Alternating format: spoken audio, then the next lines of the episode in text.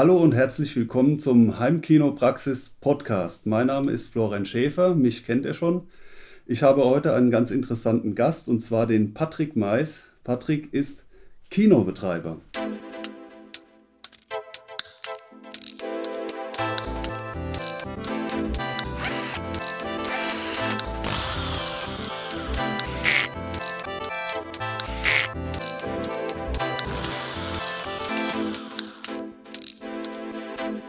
Heimkinopraxis Podcast.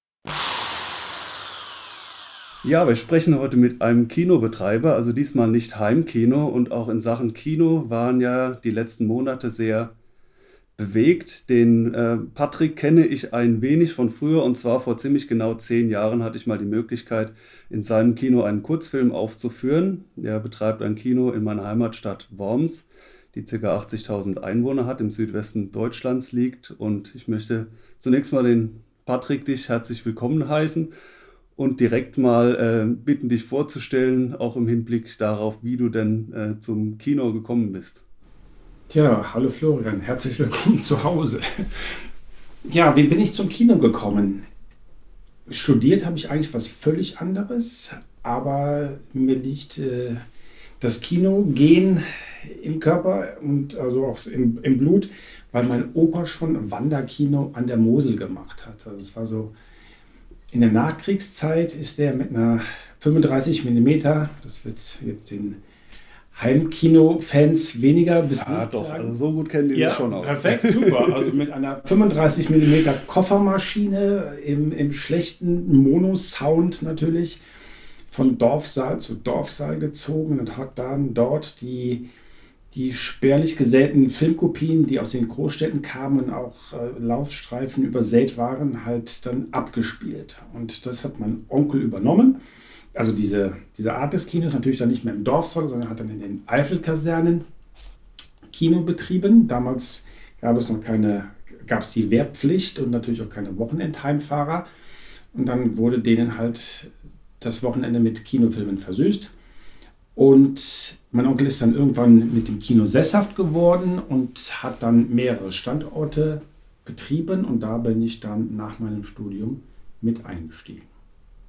Und das ist jetzt 20 Jahre her. 20 Jahre Kino, viel Analogkino noch, äh, ganz sicher. Du äh, wüsstest jetzt auch problemlos, wie man hier noch einen analogen Film vorführt. Und äh, wie lange betreibst du denn jetzt dein, dein eigenes Kino oder wie ging es da noch so ein bisschen weiter?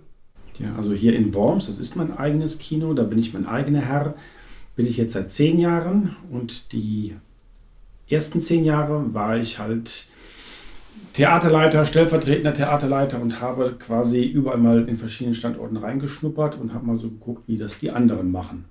Und nach zehn Jahren, also war dann 2011, war es dann soweit, dann habe ich gesagt, ich möchte was eigenes und dann kam es so, dass hier in Worms mein Vorgänger den bestehenden Pachtvertrag nicht verlängert hat und dann habe ich übernommen, alles noch mit vier Analogmaschinen mhm.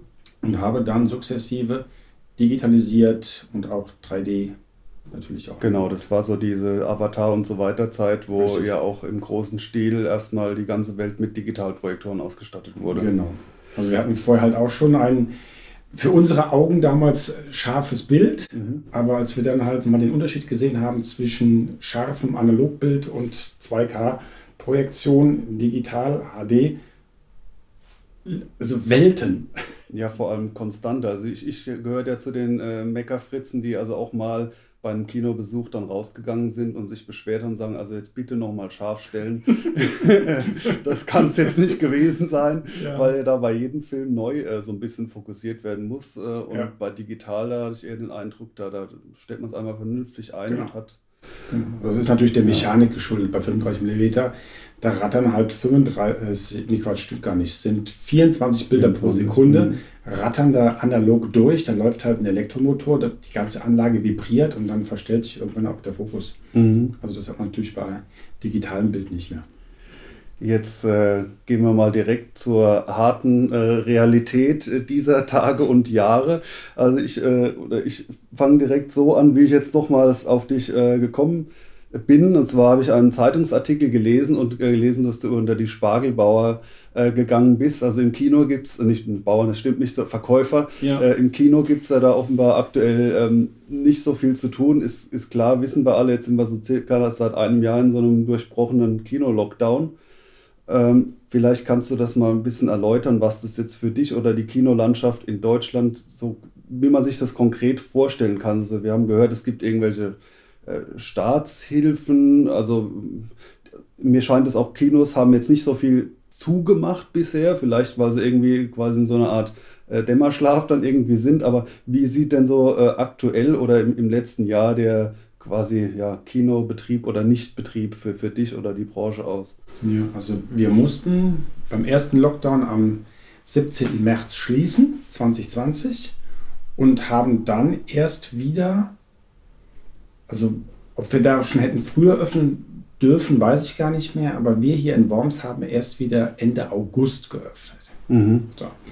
Und dann haben wir September und Oktober so auf, ja, so auf zwei Pötten den Spielbetrieb hier aufrechterhalten. Wir haben auch nur Donnerstag bis Sonntag gespielt, Montag bis Mittwoch geschlossen, also bis zwischen dem 17.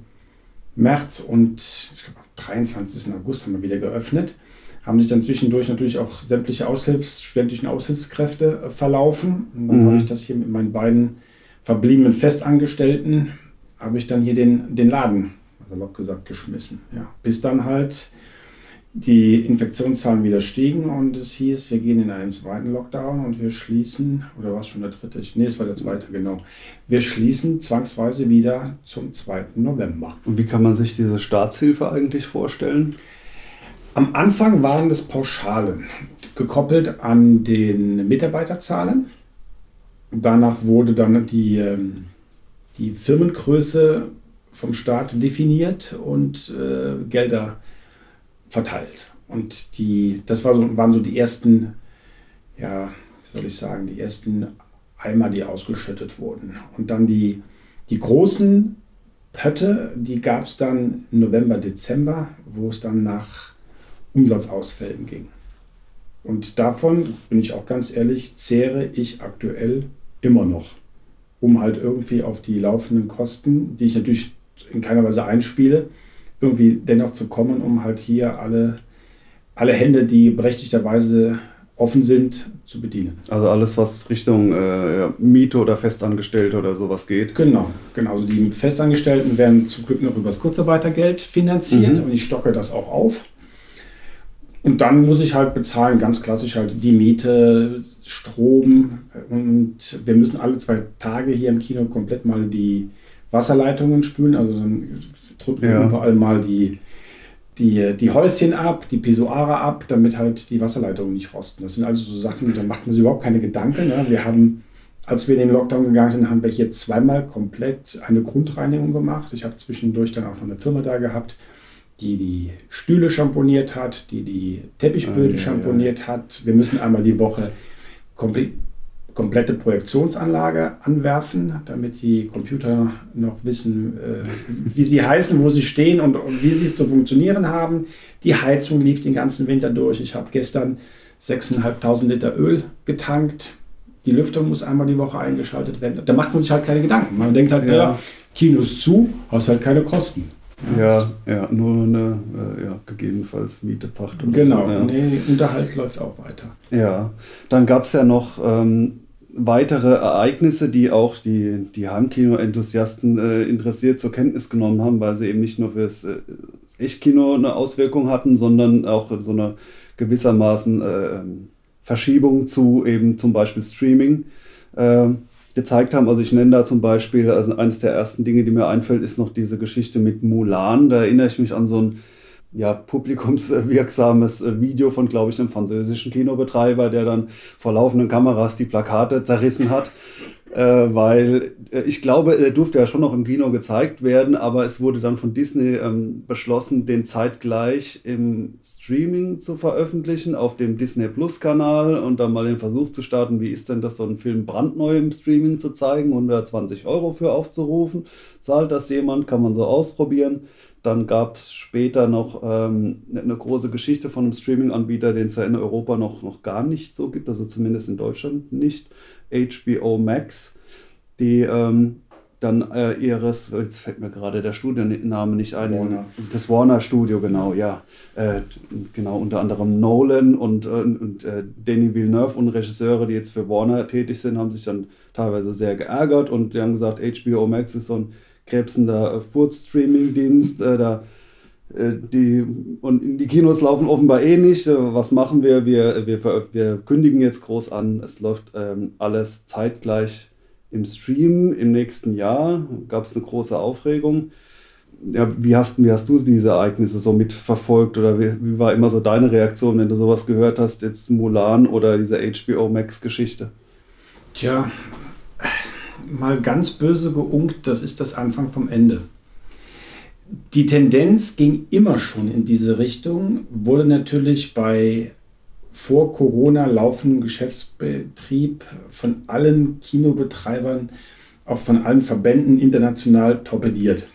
Und jetzt kommt natürlich Corona und den, ähm, den Studios zugute und uns natürlich fällt es total in den Rücken, dass die Hollywood-Studios natürlich weiter Umsätze generieren wollen und jetzt unter dem Vorwand, naja, wir probieren halt nur mal was aus, natürlich die Aktionäre im Nacken sitzen haben, die wollen halt Rendite sehen. Und jetzt ähm, die, die zeitgleichen Starts oder bei Disney den VIP-Zugang für Mulan oder Raya. Ich kann natürlich immer nur hoffen, dass sich das nicht etabliert, weil ich immer noch äh, dafür plädiere, Leute geht ins Kino nicht, weil ich hier eins betreibe und davon lebe, sondern ein Kinoerlebnis auf der großen Leinwand mit 100 Leuten im Saal oder mit 200 Leuten ist was völlig anderes als wenn man halt zu Hause sitzt. So schön das halt auch ist und ich merke das ja an mir so auch. Jetzt in der Corona-Zeit, ich hab, habe natürlich auch einen Netflix-Account, ich habe einen Disney Plus-Account, ich habe keinen Amazon Prime-Account. Das ist eine Glaubensfrage, ja, auch jetzt wegen MGM-Kauf. Tja, da kommen wir noch mal kurz drauf. Genau, also ähm, das, wie gesagt, ist eine Glaubensfrage, aber Kino lebt halt von den geteilten Emotionen. Und wenn man halt zusammen im Saal egal ob es ein Horror ist und sich 150 Leute unisono erschrecken oder halt eine Komödie und schallend gelacht wird. Das ist natürlich zu Hause in der kleineren Gruppe auch möglich, mit toller Technik, Gottes Willen, äh, streite ich gar nicht ab.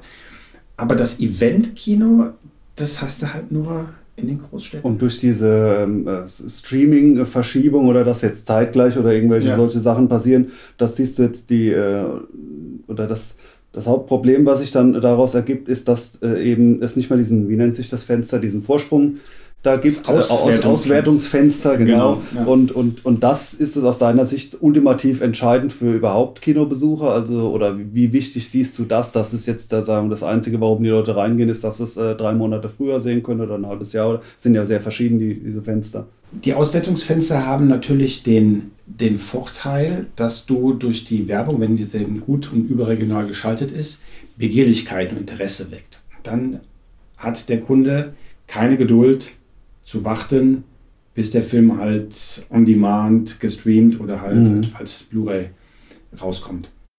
Natürlich muss ein Kino, und das ist auch der Grund, warum wir diese Auswertungsfenster haben, auf seine Kosten kommen. Wenn wir nämlich 53 Prozent der Nettoeintrittskarte an den Rechteinhaber, sprich den Filmverleih, abführen müssen und von den verbleibenden 47 Prozent auf unsere laufenden Kosten kommen müssen, wobei ja dem Projektor egal ist, ob einer oder 100 im Saal sitzen. Mhm. Und der Heizung natürlich auch. Der Kunde will 22 Grad haben und dem Mitarbeiter ist es auch völlig egal. Ich habe das gehört. Optimale Heimkinotemperaturen sein. das ist was ähnliches, habe ich zu Hause auch eingestellt. Ja. Ob einer vor der Theke steht oder 100, der Mitarbeiter kriegt seinen, seinen Stundenlohn. Und das geht halt einfach nur im Kino als Betreiber, betriebswirtschaftlich betrachtet, auf die Masse weil die Anlage, die wir da äh, in den Vorführräumen stehen haben, kostet 100.000 Euro. Dann hast du noch keinen Stuhl, keine Wandbespannung, keine Boxen. Die musst du auch noch alle einbauen. Und das geht halt nur, wenn du halt Massen mobilisierst, die, die, die dir den, äh, die Bude einrennen. Und die sollen auch immer in die, nur in die ganz wenigen drei super heißen Filme reinrennen, weil man kann ja nicht 100 Filme gleichzeitig zeigen und Genau. dafür braucht man den Hype quasi, dass genau jetzt ein Film zu sehen ist. Genau, damit du Mhm. halt auf einmal möglichst viele halt abfrühstückst. Das hat nichts mit kapi- kapitalistischer Raffgier zu tun, das ist Betriebswirtschaft. Ja, ist ja absolut legitim. Ja. Und wenn das halt wegbricht und wir halt äh, nur noch quasi Mitanbieter des parallel laufenden äh, Streaming-Starts sind, dann weiß ich nicht, ob wir auf Dauer jedes Kino in Deutschland sich halt halten kann, weil wir eben nicht nur ein, ein Freizeittempel sind, wir haben ja schließlich auch noch einen Kulturauftrag. Ich behaupte jetzt einfach mal so theatralisch, da ist ja die Messe noch nicht gesungen. Also zu, zu dem, äh, wie das dann wirtschaftlich funktioniert, auch für die Studios, weil die Studios wollen ja letztlich äh, nicht irgendwie ein, ein florierendes äh, Streaming-Angebot, sondern die wollen äh, mit ihren Produktionen Geld verdienen, so viel wie es geht. Und da hat sich ja auch gezeigt, oder bisher scheint es so zu sein, dass diese gigantischen Summen, die zumindest so einen sehr großen Blockbuster rechtfertigen, also heutzutage ja mehrere hundert Millionen Dollar in der Produktion kosten, dass das Stand heute mit Streaming einfach nicht erzielbar ist. Also es ist ja auch so, ich weiß nicht, ob inwiefern der Vergleich hinkt, aber wenn man jetzt über an Spotify bei der Musik denkt, Klar, heutzutage streamt da jeder gut und schön. Nichtsdestotrotz äh, sind die Einnahmen, die durch das Streaming generiert werden, äh, nicht mehr die gleichen, wie sie vor ein paar Jahrzehnten im, im CD-Bereich waren. Also dieses, ich glaube, es ist schon ein auch sehr starken Interesse der Studios, ähm, die großen Kinoeinnahmen, die sie noch gewohnt sind, irgendwo zu erhalten. Insofern wäre ich da nicht ganz so optimistisch, dass sie das ähm, auf jeden Fall so weiter durchziehen wollen. Bisschen anders sieht es natürlich aus, wenn die ihre eigenen Dienste haben, wie einen HBO Max oder so, und dem da zumindest für eine gewisse Zeit da so eine Starthilfe geben wollen, um zu sagen, so was weiß ich, Netflix eigene Produktionen laufen auf jeden Fall zeitgleich bei Netflix und so weiter, um halt den eigenen Dienst immer so ein bisschen ähm, zu pushen. Also das ist meine stille Hoffnung, dass Ja. halt diese Streamingdienst Heimkino Rechnung nicht aufgeht, sondern dass der Verleih sagt, wir brauchen die Umsätze von den Kinokassen, um halt die Produktionskosten einzuspielen. Wie du ja richtig gesagt hast, also wenn ein Bond, der aktuelle, der ja dauernd verschoben Oh, wird, ja. eine Viertelmilliarde US-Dollar Ja. gekostet hat. Ich weiß gar nicht, wie viele Abos du verkaufen musst oder willst, um Ja. da mal eine Null zu errechnen. Dann hast du auch nichts verdient. Ja. Und das, wie gesagt, das ist dann meine Hoffnung, dass das auf Dauer nicht funktioniert und dass sich da halt dann auch wieder ein Umdenken in den entsprechenden Chefetagen einstellt. Zumal ich mich natürlich auch als Konsument dann frage, wenn jetzt jedes Hollywood-Studio seinen eigenen Streaming-Dienst rausbringt, Ist sehr unbeliebt, sowas, ja. ja, dann, dann brauche ich ja für jeden einen Account. Brauche ich einen Disney, einen Warner, einen Sony, einen Paramount. Äh, dann wie viele Abos soll ich denn abschließen? Ein äh, Thema, was wir auch schon mal hatten, wir hatten so eine äh, Podcast-Folge, äh, Wir lieben Kino, und da haben wir auch so ein bisschen drüber spekuliert, wie dann vielleicht so eine Veränderung aussieht. Und eine Änderung, die ich mir auch vorstellen könnte oder die ich auch jetzt schon so ein bisschen sehe, ist für die Inhalte. Wenn jetzt angenommen die, die gleichen Summen für Produktion, die gleichen Geldmittel äh, sind vorhanden, um jetzt ein Streaming äh, statt, statt Kino äh, zu bedienen, dauerhaft, dann wird, wird es eher sowas wie einen ähm, Game of Thrones oder so geben. Also durchaus sehr teure Produktionen, die aber eben nicht irgendwie äh, vielleicht einen zweistündigen Film mit über mehrere Jahre drei Folgen sind, sondern äh, so ein Ein-Stunden-Format und davon eben 50 Folgen oder, oder mehrere hundert. Das heißt, es gibt nicht mehr dieses Zwei-Stunden-Format, wo dann auch eine maximale Geldmenge verbrannt wird, sowas wie ein Bond, Ja. sondern eher so hochwertige Serien. Also ich sage jetzt gar nicht mal, dass es irgendwie per se besser oder schlechter ist, aber dass sich dadurch das Format verändert. Was ähnliches gibt es ja auch äh, in der Musik zu beobachten, eben auch wieder durch Spotify, dass äh, die Songs mittlerweile anders geschrieben werden. Die sollen eben äh, nach, die müssen in den ersten zehn Sekunden knallen, so ungefähr, weil sonst wird umgeschaltet. Ja. Und dieses mit, man kauft sich ein Album, um es von vorne bis hinten durchzuhören, oder man setzt sich in einen Kinosaal und sagt nicht nach zehn Minuten, ach, weißt du was, ich glaube, woanders läuft noch was anderes, irgendwie hat mich noch nicht gepackt. Also da, diese Anfahrtzeit oder sowas, die man im Film auch irgendwie gönnt, um zu sagen, das ist, war jetzt erstmal die Exposition. Gerade kleine Kinder, die schauen gerne äh, Dino-Sachen. Das sind zwar noch nicht wirklich im Jurassic Park-Alter, aber wenn ich daran denke, Jurassic Park ist eine Stunde lang eine schöne Insel, nette Dinos und die zweite Stunde Horrorfilm. Und diese Anlaufzeit, ich weiß nicht, ob es in so einem reinen Streaming-Zeitalter überhaupt gäbe. Ich glaube, da muss nach fünf Minuten der erste gefressen werden. ja, dann schaltet mal um oder aus. Ja, richtig. Ja.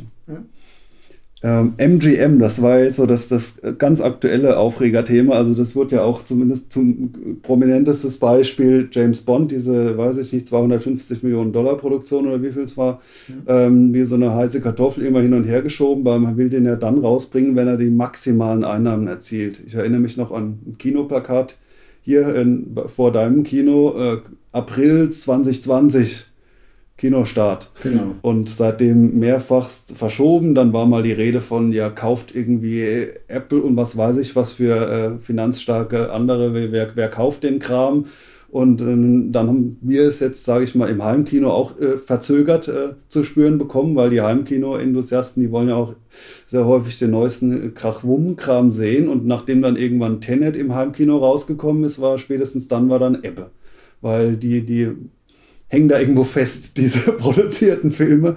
Und irgendwann kommt dann das Kino, ja, vielleicht mit tausenden super Filmen, aber vielleicht auch einfach mit zu vielen Filmen. Also wohin mit denen? Und jetzt wurde es für 8,5 Milliarden an Amazon verkauft. Ja, und Amazon Prime Account hast du gesagt, das ist der einzige, den du noch nicht hast. Das, der, der kommt mir noch nicht ins Haus. Die Wunde ist noch zu frisch. Wagen wir mal ein bisschen den Ausblick in die Zukunft. Jetzt ähm, also sind ja erfreulicherweise jetzt gerade hier zum, zum Datum der, der Podcast-Aufnahme die, die Corona-Zahlen recht niedrig und das ein Ende dieses dritten Lockdowns steht äh, äh, wieder zur Debatte ähm, und irgendwann diese ganzen Impferei und so weiter auch vielleicht ein Ende von komplett Corona. Ich hatte schon gesagt, es gibt viele angestaute Filme, die irgendwo irgendwo weg müssen und ihr Geld einspielen müssen. Wie ist denn deine äh, Prognose oder mit welchen Gedanken denkst du an die Wiedereröffnung?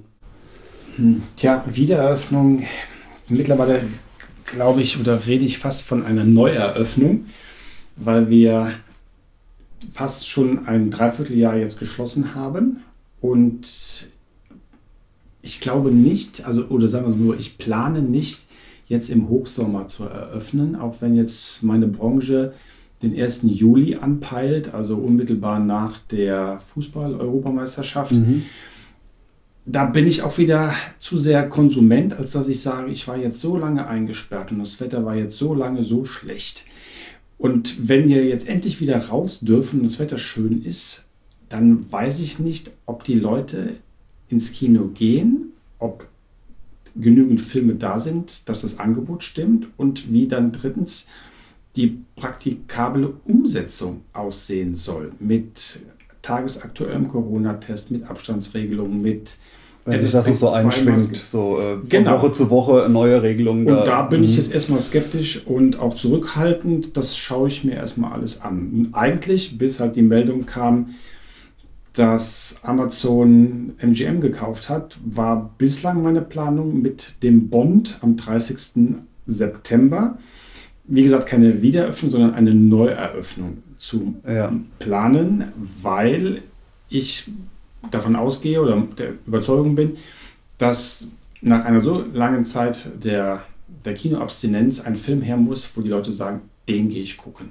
Das muss so ein, ich sage es immer, Bam. Ja, also Effekt ich, einen viel, viel größeren Knaller als Bond gibt es ja eigentlich nicht. Genau, ja. und dann ist, denke ich, das sind die Leute wieder, das ist meine Hoffnung, angefüttert, sich dafür interessieren, dass wir dann auch irgendwann so weit in der Inzidenz unten sind, dass man eben keine tagesaktuellen Corona-Tests mehr braucht, dass halt der Impfausweis reicht mit, mit Luca-App, was weiß ich nicht was, von mir aus. Und dass sich das dann halt alles so wieder einspielt. Nichtsdestotrotz bin ich sehr skeptisch, was das sich wieder einspielen angeht, weil ich nenne es mal das Grundrauschen, das wir halt brauchen, um halt durch den Umsatz auf unsere laufenden Kosten zu kommen, ganz, ganz wichtig ist, um halt einen wirtschaftlich sinnvollen Spielbetrieb aufrechtzuerhalten. Unabhängig jetzt davon, Rücklagen zu bilden für zukünftige Investitionen. Und ob, wir, ob uns das jetzt nach Corona gelingt, da habe ich kein gutes Gefühl und ich bin lieber pessimistisch und freue mich, dass ich mich geirrt habe, als dass ich jetzt hier himmelhoch jauchzend, euphorisch sage, das wird wieder wie vorher und dann äh, gibt es den großen Knall. Also da spielst du jetzt hauptsächlich auf äh, Streaming an, dass du da irgendwie, sag ich mal so, äh, bleibende Schäden. Äh, genau, bleibende. Schäden gefällt mir sehr gut. Ähm, ja, Florian, wir wissen ja nicht, wie das hier weitergeht. Und die Leute haben sich jetzt nach äh, sieben Monaten verlaufen. Und dass die jetzt den Weg zurückfinden von der Couch in den Kinosaal, hängt natürlich von dem Faktor Freizeitangebot, von Corona, von Zugangsbeschränkungen, von der Filmbelieferung ab. Und wir können es halt alles als Kinobetreiber nur anbieten. Vielleicht könnte ja natürlich auch sein, dass äh, die ganzen äh, Studios und äh, dass sie da auch merken, äh, sie wissen auch nicht gar, gar nicht wohin mit ihren Filmen, die sie ja nun mal jetzt auf Halte haben. Ja. Und ich sage, dass irgendwie so Sonderangebote kommen für die Kinobetreiber, sagen, also irgendwo muss es hin. Es ja. bringt jetzt nicht den zehnten Film auf Disney Plus rauszuhauen. Das macht die Leute, die, die abonnieren dann auch nicht mehr. Ja, ich möchte aber auch nicht, oder kein Kino, denke ich, möchte eine Resterampe sein, dass halt die, die 1A-Ware gestreamt wird und so der. Gut, die Verteilung ist nochmal was anderes, aber dass prinzipiell es ein höheres Angebot gibt an Filmen, was halt irgendwo äh, günstiger weg muss, heißt ja nicht, dass die schlechteren im Kino ja, landen. Das wäre dann auch dann nur temporär. Klar. Bis, ja, ja. bis der Stau quasi abgearbeitet ist und dann mal gucken, wie es weitergeht. Wenn du jetzt also äh, eventuell später öffnen möchtest, als es äh, gesetzlich schon möglich ist. Das heißt dann ab dem Tag, wo du öffnen könntest, ist dann Staatshilfe vorbei und dann ist es an deine Entscheidung, dass es nicht ganz so sinnvoll wäre, so früh aufzumachen. Genau, sobald okay. ich öffne, fallen sämtliche Fördermittel weg und ich muss alle Kosten zu 100% selbst erwirtschaften. Meine Hoffnung ist, dass wir durch das Impfen äh, Perspektiven sehen. Und da brauchen wir halt den Impfstoff. Und das dauert. Mal ein bisschen anderes Thema äh, äh, angeschnitten was so die, die Heimkino-Fans umtreibt, das äh, wissen so die, die Hörer des, des Podcasts, denke ich mal, äh, recht genau und die in irgendwelchen Facebook- und sonstigen Gruppen unterwegs sind. Äh, aber mich würde mal so interessieren aus deiner Sicht als äh, Echt-Kinobetreiber, was so die Faktoren sind, die die Kinogänger am meisten umtreiben. Also auf was legen die Wert? Ein Punkt hattest du schon genannt, dieses Auswertungsfenster. Da muss ein Hype um den neuesten Film sein, den man nur hier sehen kann. Okay, aber ansonsten, was sind so die Dinge, die deines Erachtens, vielleicht jetzt auch nur speziell in deinem Kino, die Menschen äh, zu dir ins Kino treiben? Was, auf was legen die Wert? Wir sind ein Dienstleister und wir sehen es als unsere Aufgabe, denke ich, wie jeder Dienstleister, den, den Kunden halt so, zu pimpern. Also ihn halt freundlich zu bedienen. Service muss stimmen, Bild und Ton, das ist natürlich unser Markenzeichen, das uns auszeichnet. Gute Sicht, gute Sitze, und dann muss natürlich der Film stimmen. Da bin ich auch immer ein großer Gegner des 3D-Effekts, weil das in meinen Augen in den letzten Jahren bei Avatar war das was Großes und was Neues.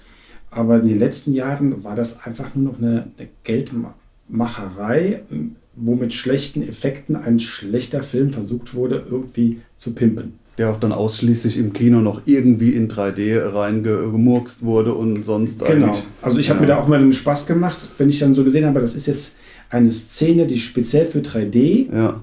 reingeschnitten wurde, habe ich mich oft dabei ertappt, wo ich gesagt habe, wenn man die jetzt rausschneidet, ist der rote Faden der Story immer noch da. Das heißt, das war jetzt nur ein Effekt, um halt wieder 3 Euro mehr dem Kunden an der Kasse abzuknöpfen. Du sagst so pauschal, gutes Bild und Ton muss natürlich sowieso sein, aber kannst du das irgendwie äh, genauer beziffern? Also jetzt sind da wirklich viele dabei, die sagen, äh, wo gibt es hier Dolby Atmos oder wie viele Kanäle habt ihr hier oder wie, wie, wie weit ist das da so verbreitet? Also natürlich gibt es halt den ein oder anderen äh, Liebhaber und Freak auch bei uns. Das haben wir natürlich, wir haben keine Dolby Atmos Anlage, also das rechnet sich bei uns hier äh, überhaupt nicht. Wir haben eine schöne 7.1 Tonanlage in allen Sälen. Wir haben ein, ein HD-Bild. Also äh, das ich, mhm. genau, das ist die, die Hauptsache bei, bei, den, äh, bei den Kriterien und da werden auch regelmäßig äh, unsere Anlagen nachgemessen vom Techniker, dass das halt auch alles stimmt. Schön hell. Und äh, ansonsten ist 4K, also meiner Meinung nach auch da hauptsächlich was fürs Papier. Ich meine, es gibt schon noch bessere Projektoren und so weiter, mhm. aber wenn ein Bild irgendwie äh, scharf in 2K ist und auch noch schön hell, dann ist ja, schon mal viel gewonnen. Da ja. immer, dass da der, der Kunde auch nicht groß den, den Unterschied sieht. Das hängt natürlich auch immer von der Leinwandgröße ab, aber bei den Leinwandgrößen, die wir haben, das, wir haben jetzt keine, keine Briefmarken, aber da sind 2K-Projektionen in der Auflösung vollkommen ausreichend. Das macht, das ist ja immer, immer mein Gegenargument. Was nützt die geilste Bild- und Tonanlage, wenn die Story vom Film Schrott ist? Story vom Film Schrott, schönes Stichwort. Das ist ja was, was man vielleicht böse vielen Blockbustern vorwerfen könnte. Da ist ja. die Technik super, aber die, äh, also bei, gerade bei Action-Blockbustern ist ja vor allem die Technik imposant. Ja. Äh, aber tendenziell vielleicht eher die Story Schrott. Inwiefern sagst du, äh, jetzt bist du auf der einen Seite der Dienstleister, das heißt, du freust dich über jeden Film, der so nach irgendwelchen USA-Statistiken wahrscheinlich viel einspielt oder du sagst, nee, also so ein Film muss nicht sein, ich zeige jetzt mal lieber so einen unbekannteren Film oder sowas. Also was, was erlaubst du dir da für eine Eigenmeinung oder bei welchen Filmen freust du dich in, in deinem Kino? Ja, also wenn ich, also ich lasse meine Filme disponieren von jemandem, der auch andere Kinos mit, mit Filmen ausstattet.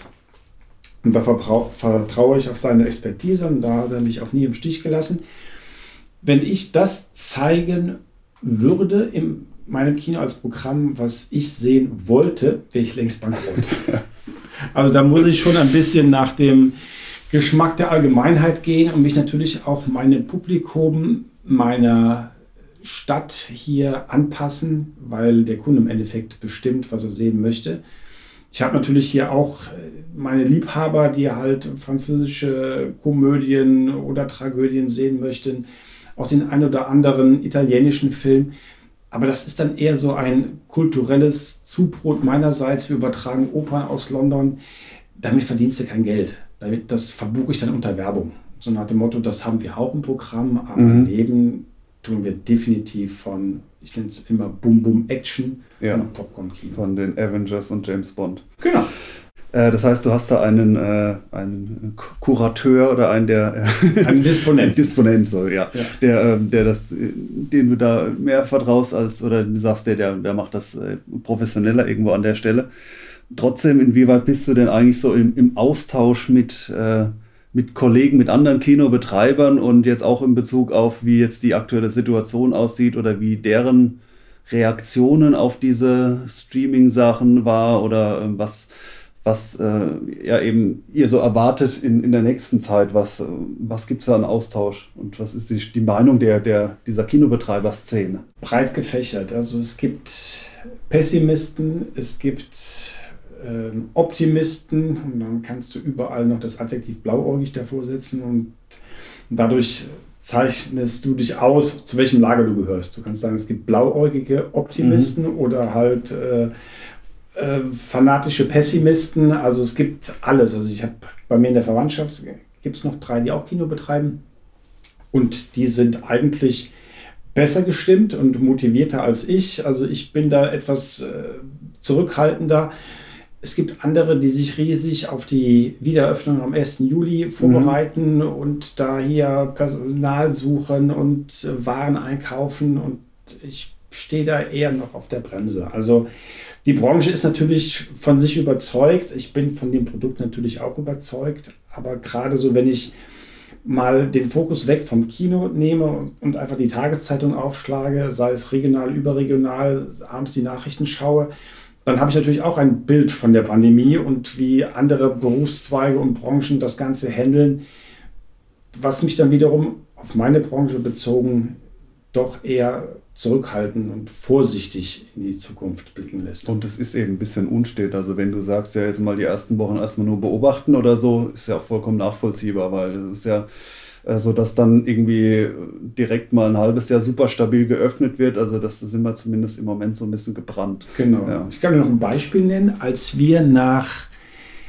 was haben wir im, im März, April, Mai, Juni, Juli, August, nach fünf Monaten mhm. wieder hier den äh, Spielbetrieb aufgenommen haben, hatten wir zum Lockdown, also zum 18. März hin, habe ich dann meinen Getränkelieferanten bestellt, der mir meine Zapfanlage gereinigt hat. Das ist eine Sirupanlage, ja. die halt mit, mit Frischwasser und Kohlensäure Konzentrat halt verdünnt und dann halt in, der, die Getränke in Becher abfüllt. Die haben wir dann stillgelegt, die wurde gereinigt und als wir dann wieder aufmachen wollten, kam dann mein Getränkelieferant ganz euphorisch gelaufen. Wann können wir die Anlage in Betrieb nehmen? Da habe ich schon gesagt, langsam. Ja? Weil erstmal abwarten, wir probieren das erstmal aus, wie sich das wieder so an, anläuft, wie der Kunde die, das Filmangebot wahrnimmt. Und siehe da, ich habe recht gehabt, es war alles, wir haben eine, die zwei Monate, die wir auf hatten, haben wir quasi eine, eine schwarze Null eingefahren, aber durch den Verkauf von Flaschengetränken. So. Und dann kam halt zum 2. November wieder Lockdown und dann mussten alle anderen Kinos die Zapfanlage wieder reinigen lassen und ich habe beim Kühlschrank einfach den Stecker rausgezogen. Tja, also vorsichtige äh, Strategie. Genau, also ja. erstmal, weil Gas geben geht immer, ja. Plus zurückfahren ist halt schwierig. Ich hatte es ganz am Anfang mal angesprochen, diesen Zeitungsartikel von wegen Spargel, äh, Verkäufer, Bauer, vielleicht da nochmal zurück. Das scheint ja so deine aktuelle Beschäftigung zu sein. Wie kam es jetzt dazu? Also das war so das Zweite, was ich an Job angenommen habe. Ich habe zuerst habe ich mich bei der Tafel gemeldet und gehe da alle zwei Wochen hin und arbeite da im Backstage-Bereich die äh, Lieferungen ab und durch. Also ich, ich putze Gemüse. So. Und wenn du willst, ist das jetzt vielleicht so die, die Brücke, als dann im, lass mich überlegen, im Februar, Anfang März stand hier in Worms, an der Stelle, wo jetzt die Spargelbude steht, stand eine A-Wand mit dem Hinweis Verkäufer mhm. gesucht und eine Telefonnummer. Und weil ich ja wirklich, ich habe nichts zu tun. Ja? Ab und zu mal die Wasserleitung. Äh, genau, außer alle zwei Tage mal die Wasserleitung spülen, mal nach, nach der Post gucken und dann mache ich auch noch alle vier Wochen natürlich die Buchführung, aber das ist halt alles überschaubar. Das ist weder tages-, geschweige denn wochenfüllend. Habe ich mich dann da gemeldet, um einfach, so nenne ich es halt salopp, einen Grund zu haben, morgens aufzustehen. Weil dieser Dienst strukturiert mir den Tag, strukturiert mir die Woche und ich habe eine Aufgabe durch meine Tätigkeit hier im Kino und durch meine ganzen anderen ehrenamtlichen Aktivitäten hier in der Stadt habe ich zahlreiche Leute an diesem Stand halt getroffen, die mhm. völlig überrascht waren, gesagt, Patrick, was machst du denn ja, hier? Ja. Und nachdem dann die Wormser Zeitung diesen Artikel geschrieben hat und dann noch mehr Leute kamen, ähm, ja, war dann war das Gespräch eigentlich immer vorgegeben. Was machst du hier? Was machen deine anderen Aktivitäten? Ja. Was macht's Kino? Und ja, ich verbuche es einfach unter Freizeit, unter psychologischer Hilfe und auch unter Werbung. Also es ist ein schöner Nebeneffekt, dass das Kino halt im Gespräch bleibt. In der Innenstadt, ja. Genau, und dann äh, hoffentlich dann auch nicht in Vergessenheit gerät, wenn wir wieder aufmachen wollen. Also für diese Wiedereröffnung wünsche ich dir auf jeden Fall schon mal den, den größtmöglichen Erfolg, was auch wirklich meine Meinung ist, obwohl ich natürlich jetzt äh, sehr viel mit Heimkino thematisch betraut bin, wünsche ich einen maximalen Erfolg für, für jedes äh, echte Kino, weil es, wir hatten es schon in der anderen Podcast-Folge, ich das als, als das große Vorbild irgendwie sehe und das irgendwie äh, ja so, so ein nochmals stärkeres Wegsterben der Kinos fände ich wirklich sehr schade. Und äh, ja, Bond ist bei mir auf jeden Fall auch äh, gesetzt. Und es gibt ja noch x weitere Filme, die in Schlange stehen, in die Kinos zu kommen. Schließen wir den Podcast ab mit dem üblichen und zwar einem Filmtipp, den du, Patrick, natürlich als Gast geben darfst.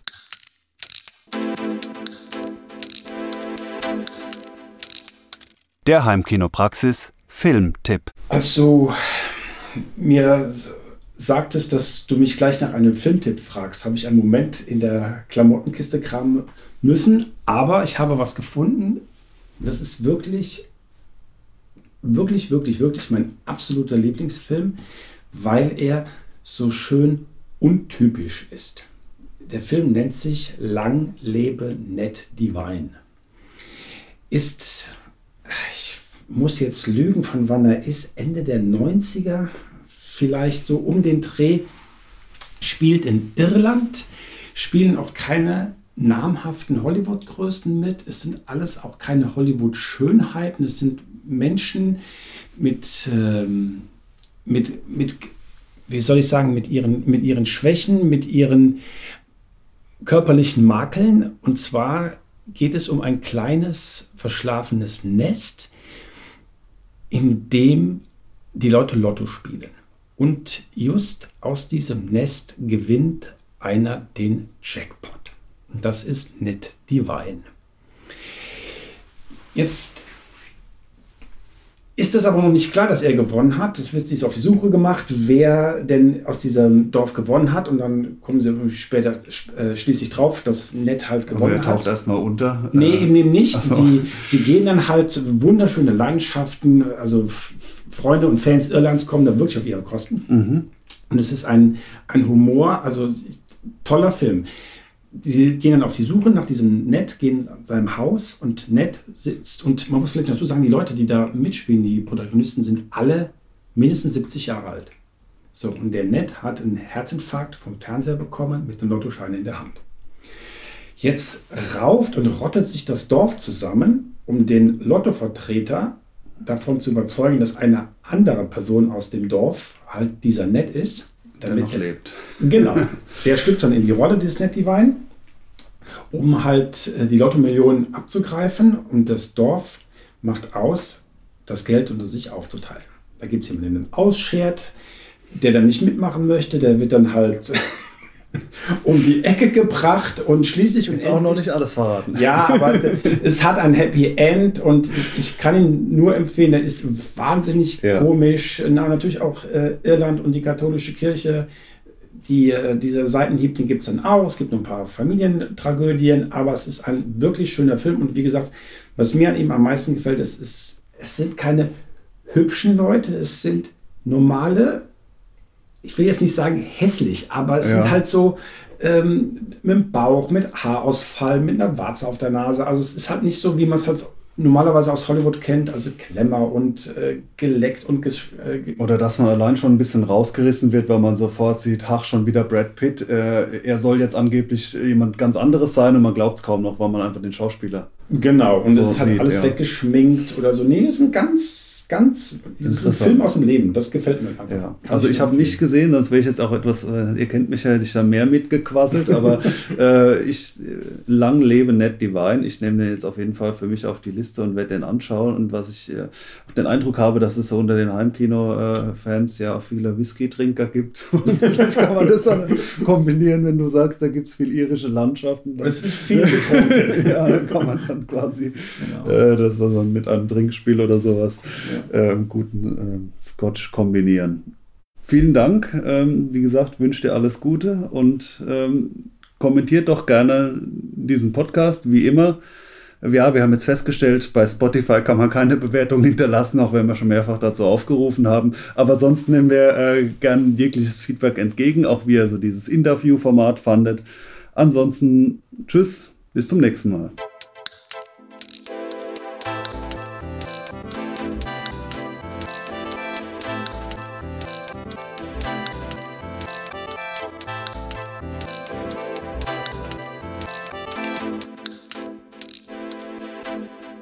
Der Heimkinopraxis Podcast, präsentiert von www.heimkino-praxis.de, der Seite rund ums Heimkino.